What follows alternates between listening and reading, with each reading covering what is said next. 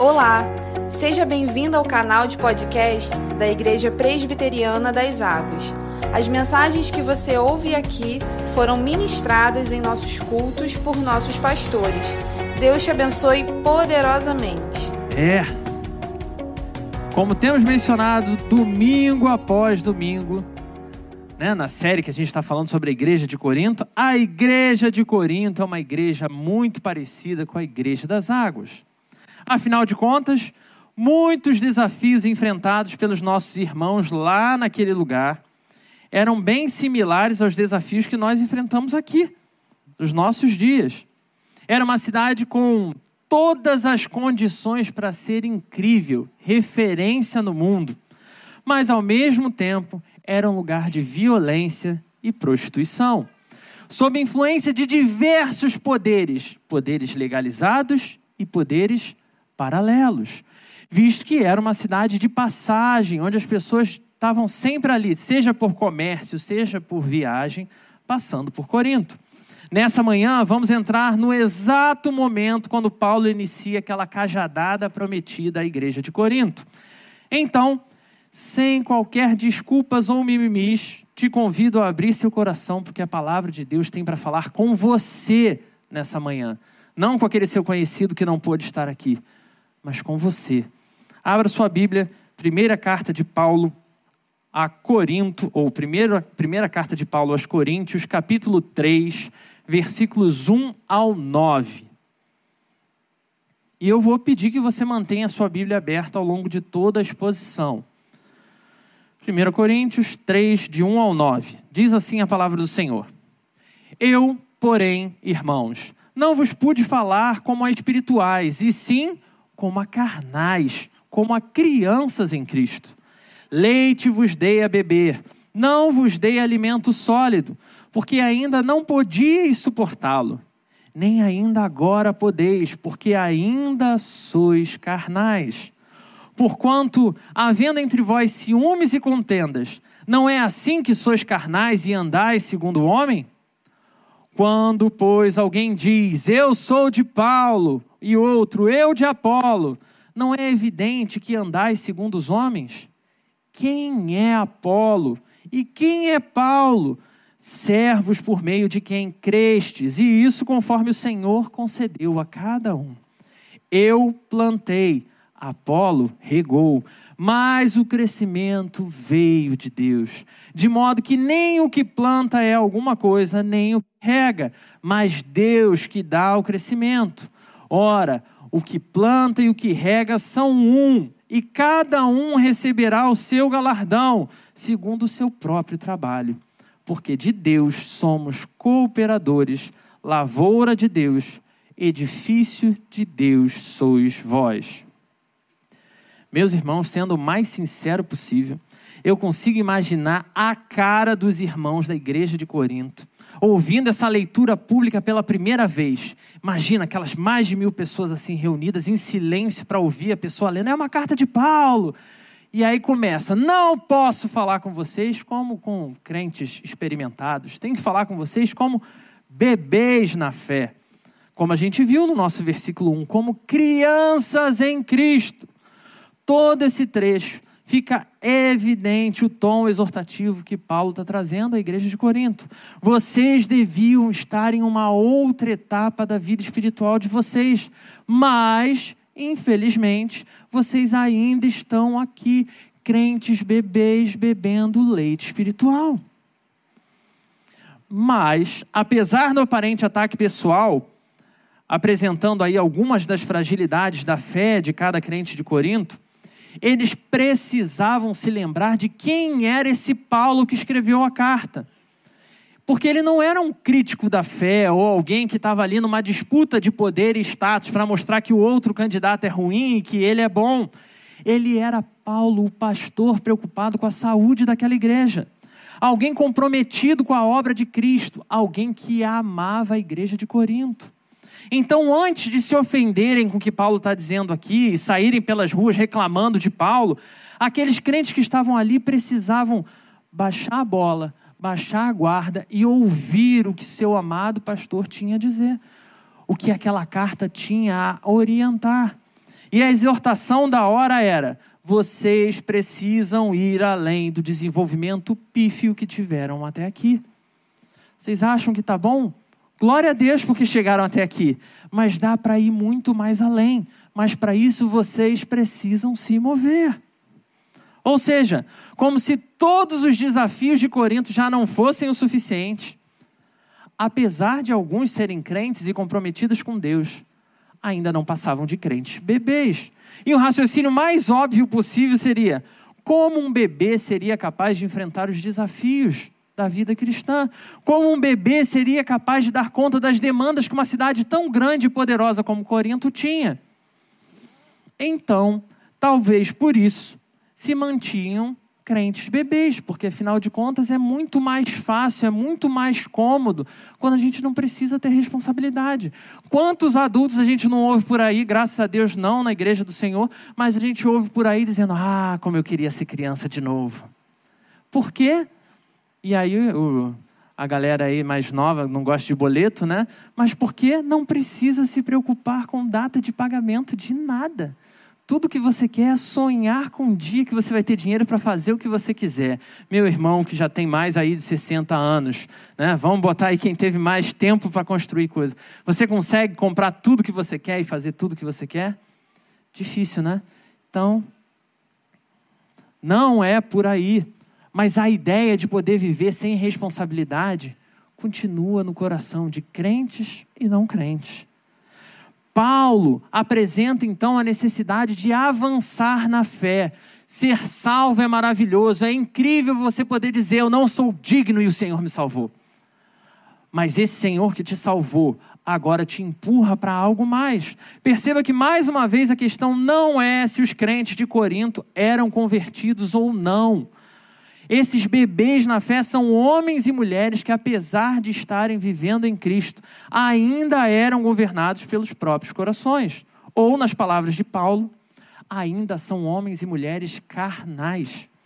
Esses crentes infantis são aqueles incapazes de lidar com o alimento sólido, incapazes de lidar com as complexidades que a fé vai trazer. E por isso, eles se tornam incapazes de compreender a viabilidade de outros crentes pensarem diferente deles. São os famosos crentes adeptos de partidarismos, mesmo dentro da igreja. Pessoas da escola de Apolo, bem intencionadas, que amam o Senhor, mas amam Apolo mais que tudo. Pessoas da escola de Paulo, pessoas da escola de Jackson, da escola de Henrique. E uma vez assumidos os times, fatalmente a gente acaba considerando o nosso time melhor que os demais. Acabamos iniciando toda uma competição entre as partes. Esse time tem isso melhor, mas o outro tem aquilo. E nesse ritmo de disputa, nos tornamos pessoas que acabam se deixando contaminar por ciúme, inveja e contenda. De maneira que provar o nosso ponto de vista se torna mais precioso do que qualquer momento de comunhão, ou até mesmo do que a fé o que nos separa, o que nos torna diferentes, acaba ganhando uma proporção muito maior. Nesse caso, podemos perceber como esse comportamento de aparente maturidade, afinal de contas, você está ali com a verdade absoluta. Esse aparente é, exemplo de sabedoria, na verdade, Paulo está dizendo que é nada além de meninice espiritual. Pois o argumento de Paulo não é de que devemos todos trabalhar da mesma forma. Ele não pega e fala, esquece Apolo e sejam todos crentes modelo Paulo. Ele vai dizer que nós temos líderes diferentes, com propostas diferentes, todos fiéis ao nosso Senhor.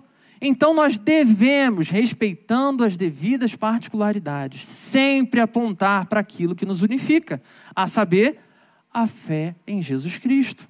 Veja, você não é obrigado a concordar com questões pecaminosas, não, porque não é disso que esse trecho está falando. Muito menos de compactuar com princípios deturpados do Evangelho. Mas seu dever está sempre em apontar para Cristo em toda e qualquer ocasião. Para que em Cristo todos sejam habilitados pelo Santo Espírito a seguir as escolhas e líderes corretos. Como a gente viu nos versículos 6 a 8, acompanha de novo comigo. Eu plantei, Apolo regou, mas o crescimento veio de Deus, de modo que nem o que planta é alguma coisa, nem o que rega, mas Deus que dá o crescimento. E aí, se você ainda achou pouco, ele arremata explicando o que ele acabou de falar. Ora, o que planta e o que rega são um, e cada um receberá o seu galardão, segundo o seu próprio trabalho. Todos nós, todos os verdadeiros cristãos que servem a Jesus nas mais distintas igrejas espalhadas na face da terra, todos somos um só. Pois o único proveito que existe em tudo que eu sou capaz de produzir, em tudo que eu sou capaz de ensinar, o único proveito da minha vida está em Jesus Cristo. O único proveito da vida de qualquer grande líder, por maior que seja, ou mais humilde que seja, em apontar com a sua vida para Jesus Cristo. Em Jesus, irmãos, todos nós somos um só. Logo, não faz sentido nenhum partidarismo ou secções dentro da igreja. Mas isso só será possível de ser vivido se de fato a gente conseguir chegar a essa vida madura, essa vida de uma espiritualidade madura. Quantas vezes, irmão, já me peguei em alguns debates teológicos complexos, onde pessoas acabaram apenas se ofendendo e aborrecendo, sem chegar a nenhum parecer. Se você olhar na internet, o que mais a gente acha é esse tipo de coisa. Tudo porque o principal interesse dos corações é estar certo. Mostrar que o que o outro está apresentando é burrice, não faz sentido. E não verdadeiramente aprender o que eles podem aprender com o que o outro está trazendo. Ouvindo o que a Bíblia tem a falar sobre cada um dos assuntos. E preparado para se chocar? Preparado? Então vamos lá. Muitos desses debates que eu participei, eu era a pessoa errada. E eu era o que não dava o pé atrás. Eu era o tolo, eu era o imaturo. Não adianta querer ser um alguém relevante num reino que só tem espaço para um rei, meu irmão, minha irmã. Mas ao mesmo tempo, é importante sabermos que à medida que o maior interesse do nosso coração realmente for honrar ao nosso rei em toda e qualquer ocasião, ele mesmo, o nosso rei, pode nos levar a, a posições de destaque. Onde lá eu, você ou qualquer outra pessoa que ele colocar, continuará sendo nada além de um servo fiel, trabalhando para a glória de Deus e não para a glória própria. Porque, como a gente viu no versículo 9, em Deus, homens e mulheres quebrados, tolos e inúteis são transformados, consertados, para juntos trabalharmos pela expansão do reino do nosso rei. Texto explicado. Quero te convidar a aplicar agora a sua vida. E na melhor adaptação que eu pude pensar, do sentimento que Paulo carrega nesse trecho da carta aos Coríntios, te convido a refletir sobre o tema molecagem espiritual. Isso aí, molecagem espiritual. E aqui eu preciso passar por uma outra parte da minha vida, né? Eu sou psicólogo, além de pastor. E na dinâmica terapêutica do consultório, consultório psicológico, nós temos um jargão muito interessante que vai dizer o seguinte: anota para você usar em vários momentos da sua vida que vai ser importante. Aceita que dói menos. Brincadeiras à parte, um outro detalhe muito importante que a gente vai precisar destacar quando a gente fala de molecagem espiritual é entender que molecagem espiritual não diz respeito a quem não é crente. A gente está falando aqui com crente, ok? Então, tira da sua cabeça essa ideia de que quem não é crente é moleque espiritual, que não é disso que a gente está falando. A gente está falando de quem sabe que Jesus é, já ouviu o que é o reino do Senhor e vive de alguma outra forma que não se desenvolvendo, não crescendo. Mole, molecagem espiritual, então, irmãos, é para mim, molecagem espiritual é para você. Que temos Jesus em nossos corações, mas por qualquer motivo que seja, ainda continuamos esbarrando em áreas onde somos crianças religiosas, onde somos bebês incapazes de ingerir alimento sólido. áreas nas quais vivemos como homens e mulheres carnais, nas palavras de Paulo, áreas dos nossos corações onde o nosso eu continua reinando quase que absoluto, quando não absoluto. E Jesus acaba sendo mais um mero detalhe naquela parte da vida. Ou seja, áreas das nossas vidas tomadas por idolatria em pleno reinado de Cristo. Áreas que continuamos verdadeiros moleques espirituais. Paulo, após evidenciar ao longo dos capítulos 1 e 2 dessa primeira carta aos Coríntios, de que o evangelho que ele falava é loucura, agora, nesse capítulo 3, nos remete a um primeiro posicionamento completamente prático do Evangelho de Jesus Cristo. Identificar as áreas de idolatria dos nossos corações e combatê-las. Porque só identificar também não resolve. Perceba que a questão aqui não é se existem áreas de idolatria na vida de um crente mas quais são as áreas de idolatria da vida de cada crente? Mas infelizmente, irmãos, assim como aconteceu lá nos tempos de Corinto, continua acontecendo nos nossos dias, porque crentes moleques, bebês gospels, continuarão posando de doutores da verdade, dizendo que não identificam nenhum problema nos seus corações, dizendo que não existe nenhuma idolatria no coração, afinal de contas, Jesus reina sobre tudo. Com esses mestres de um pseudo-evangelho de perfeição e maturidade, aqui e agora, Paulo vai seguir advertindo nos versículos 10 ao 23. Então, você pode ter a segurança, a convicção no seu coração que você vai ouvir mais a respeito no próximo domingo. Então já anota aí para você ver a continuação dessa mensagem no próximo domingo. Mas, com todos os, de, os demais cristãos, servos do Senhor, que ainda identificam idolatrias, a advertência é evidente aqui. Pense com toda a sinceridade do seu coração, sem qualquer justificativa, sem desculpa nenhuma, honestamente, quais são as suas idolatrias. Quais são as áreas do seu coração mais difíceis de você lidar? Mesmo esse processo, irmãos, de identificar as nossas idolatrias é algo extremamente difícil. Porque a tendência nossa e do nosso coração é negar que essas coisas existem. E quanto mais moleque espiritual nós formos, mais difícil é, porque mais a gente acha que é o super-herói crentão.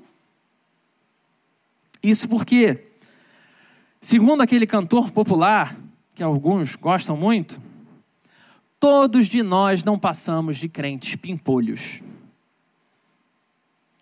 Sabe? É, é o pimpolho do pagode mesmo, gente. É, ele mesmo.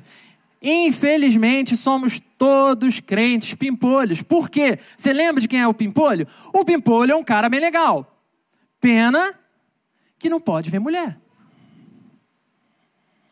E é engraçado quando a gente pensa isso, né? Poxa, crente pimpolho, pimpolho é um cara legal, pena que não pode ver mulher. É engraçadinho isso aí, pastor, gostei. Vou levar para a vida. Leva, mas leva com atenção, com o que a gente vai falar agora. Porque não é nem um pouco engraçado, irmãos.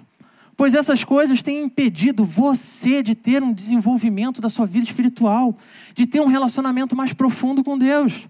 Por isso, queria te convidar, sim, a olhar para essa mesma frase que a gente falou aí do pimpolho, substituindo não só o pimpolho pelo seu nome, dizendo eu sou um cara bem legal, pena que não posso, e substituir esse mulher por aquilo que é a idolatria do seu coração. Vai ficar algo mais ou menos assim: eu sou um cara bem legal, pena que não posso ver pornografia. Eu sou um cara bem legal, pena que não posso ver dinheiro. Eu sou um cara bem legal. Pena que não posso ter uma chance de adulterar. Eu sou um cara bem legal. Pena que não posso ver uma chance de me dar bem em cima de alguém. Eu sou um cara bem legal. Pena que não posso ouvir fofoca. Eu sou um cara bem legal. Pena que não posso. Qual é a idolatria do seu coração? Diante do Senhor da glória, Criador dos céus e da terra, dono de todo o universo, Quais idolatrias têm te impedido de desfrutar mais do nosso Senhor? Isso é essencial, pois estamos diante de um evento belíssimo na caminhada cristã que vai acontecer daqui a pouquinho e a gente vai ter a oportunidade de desfrutar. Veremos a investidura e ordenação de irmãos a ofícios específicos no serviço ao Senhor. Irmãos, que é sempre importante a gente lembrar que são homens falhos, homens dependentes da graça de Deus, tanto quanto cada um de nós. Irmãos, que a igreja, depois de um mês em oração, votou e entendeu como sendo irmãos chamados para essas vocações específicas. Não porque são do time do Jackson ou porque são do time do Felipe, mas porque são do time do Senhor da igreja, o dono da igreja. Irmãos com as suas devidas particularidades. Flamenguistas, tricolores, e acreditem vocês, até botafoguenses. Irmãos com grandes histórias de caminhada com Deus para serem compartilhadas, para serem conhecidas, mas irmãos que ainda lutam duramente contra os próprios desejos do seu coração, contra os seus próprios desejos pecaminosos.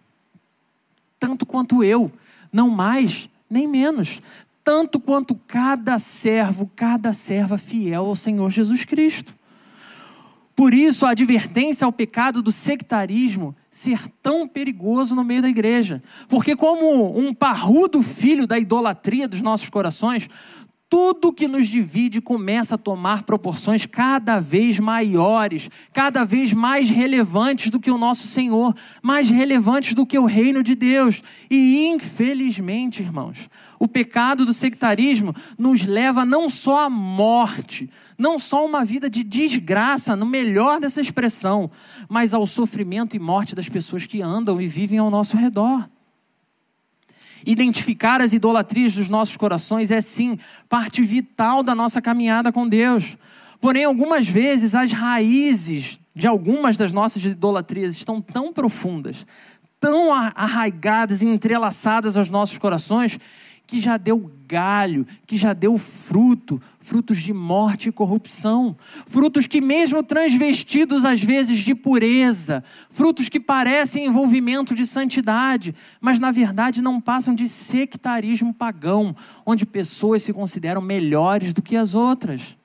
Porque todo mundo quer ser o pastor que afugentou o lobo do, do, do aprisco, né? Imagina, pastor, eu identifiquei que aquela pessoa era malvada e ia fazer maldades aqui dentro, eu botei ele para correr. Coisa legal, viu aí uma coisa meio dark, né? Mas ninguém quer ser o pastor que ajudou uma ovelha, que achava que era lobo, que cresceu com lobo, que acreditava com todo o seu coração que era lobo e por isso saía por aí mordendo outras ovelhas, que ela não é lobo, que ela na verdade é uma ovelha.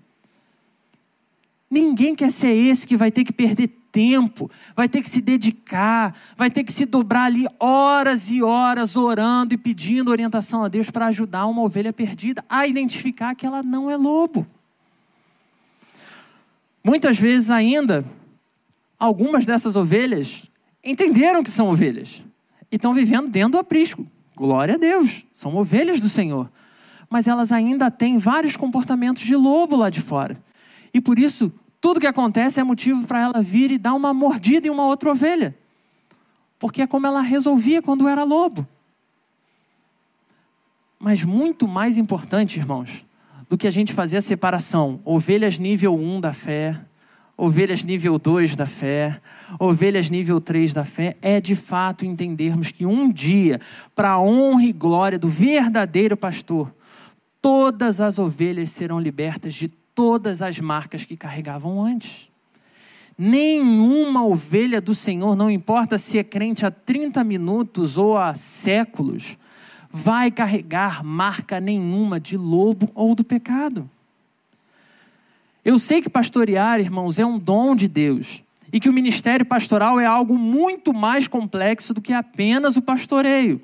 Mas como biblicamente eu compreendo, que dom são graças derramadas por Deus para abençoar a vida da igreja, entendo que o dom de pastorear continua sendo derramado sobre a igreja do Senhor todos os dias.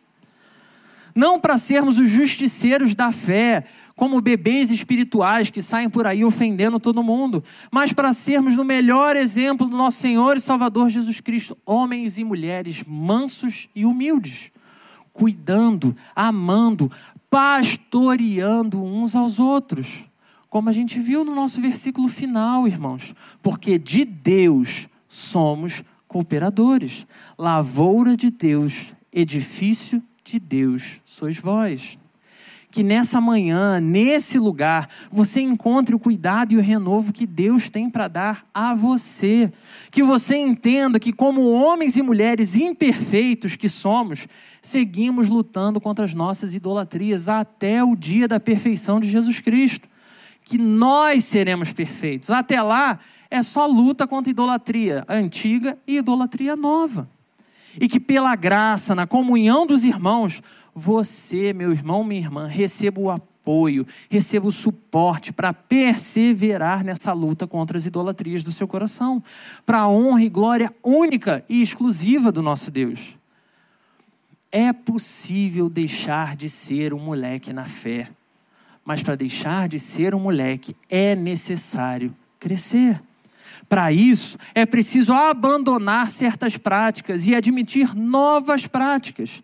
Primeiro, em Jesus, todos os dias da nossa vida, viver sondando o nosso próprio coração. E não importa, irmãos, de verdade que você tenha pessoas próximas que são de Deus que ainda não cresceram. Porque você também não cresceu é nós clamarmos todos os dias: Senhor, me ajuda a crescer, ajuda a minha esposa, ajuda os meus pais, ajuda os meus irmãos, ajuda os meus amigos, ajuda, Senhor, porque se não for o Senhor, a gente vai continuar moleque espiritual, vendidos ao nosso próprio, aos nossos próprios corações. Viva, meu irmão, minha irmã, lutando perseverantemente contra cada uma das idolatrias, contra cada desejo pecaminoso do seu coração, novos e antigos que você identificar, abandonando práticas, abandonando sonhos, abandonando projetos que são corrompidos, abandonando até mesmo pessoas que Deus já deixou claro para você que não servem para você nessa jornada. Viva sabendo que não está sozinho nessa luta. Deus está com você. E nesse ato contínuo de cuidar de você dia após dia, Ele te deu um lugar, meu irmão, minha irmã, para chamar de lar espiritual. E nesse lugar, chamado igreja, você encontra esse cuidado, onde combatemos o sectarismo todos os dias, onde lutamos contra a idolatria todos os dias, onde trabalhamos juntos para a glória de um só, o nosso Deus, cuidando e apoiando uns aos outros. Então não saia daqui sem fazer parte dessa família. Por amor a você, essa é a melhor mensagem que eu tenho para te apresentar. Você não precisa sair e seguir lutando sozinho mais. Você não está sozinho. Venha e permita que uma igreja cuide de você, permita que a nossa igreja cuide de você. Permita-se ser cuidado, permita-se cuidar de alguém e desfrute da caminhada da comunhão na família da fé, meu irmão, minha irmã, para que a gente possa assim crescer juntos, dando suporte uns aos outros, amando uns aos outros, respeitando as posições diferentes uns dos outros, mas vivendo cada dia da nossa vida como um só, entendendo que o que eu, que eu faço ou sou capaz de fazer não é para minha honra e glória, mas para a honra e glória do nosso Senhor. Convido você a fechar os seus olhos, nós vamos falar com Deus. Deus, a gente tem sido advertido por essa carta do teu servo Paulo à igreja de Corinto. E, Senhor, tem ficado cada vez mais evidente diante dos nossos olhos o quanto nós somos dependentes do Senhor. Somos crianças, Senhor, somos bebês, reclamamos, Senhor, de barriga cheia, Reclamamos, Senhor, das coisas mais simples que acontecem, só porque não são o desejo do nosso coração. Deus, tem misericórdia de nós. Ajuda-nos, Senhor, a ouvir o que o Senhor tem feito nos nossos corações, a ter, Pai, uma ânsia nova, uma busca nova pelo Senhor. Que a gente, Senhor, não se acomode vivendo a superficialidade da fé, não nos deixe, Senhor, ficar vivendo essa vida de quem não se arrisca, mas leva-nos a águas mais profundas. Leva-nos, Senhor, a conhecer realmente quem o Senhor é. Ajuda-nos, Senhor, a parar de ficarmos dando desculpas esfarrapadas, dizendo que não temos força, que a gente não conseguiu evitar. Mas, pelo contrário, Senhor, capacita-nos para, no Senhor, enfrentarmos cada desafio que os nossos corações trouxerem. Ajuda-nos, Senhor, a encontrarmos nos nossos irmãos pessoas com quem a gente possa compartilhar as nossas dores. Não, Senhor, para que seja publicado na internet, não para que vire fofoca, mas que o seu reino possa ser manifesto em cada relação de amizade entre os teus filhos, Senhor. Que nós possamos encontrar verdadeiros amigos e amigas na tua casa, Pai. Nós temos vi vivido, Senhor, de uma forma que cada vez mais as pessoas têm sido incitadas a viver uma vida sozinho, sem se conectar a ninguém, sem compartilhar com ninguém, e isso é mentira de Satanás, Senhor. Ajuda-nos a viver a igreja que o Senhor propôs. Ajuda-nos a sermos um só corpo no Senhor, Pai.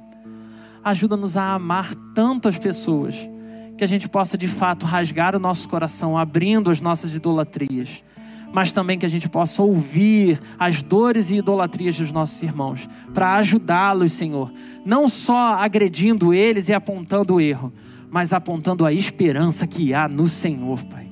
Enche o nosso coração dessas convicções e ajuda-nos, Senhor, a desfrutar autenticamente do que a tua palavra chama de comunhão, para a tua honra e para a tua glória. Amém.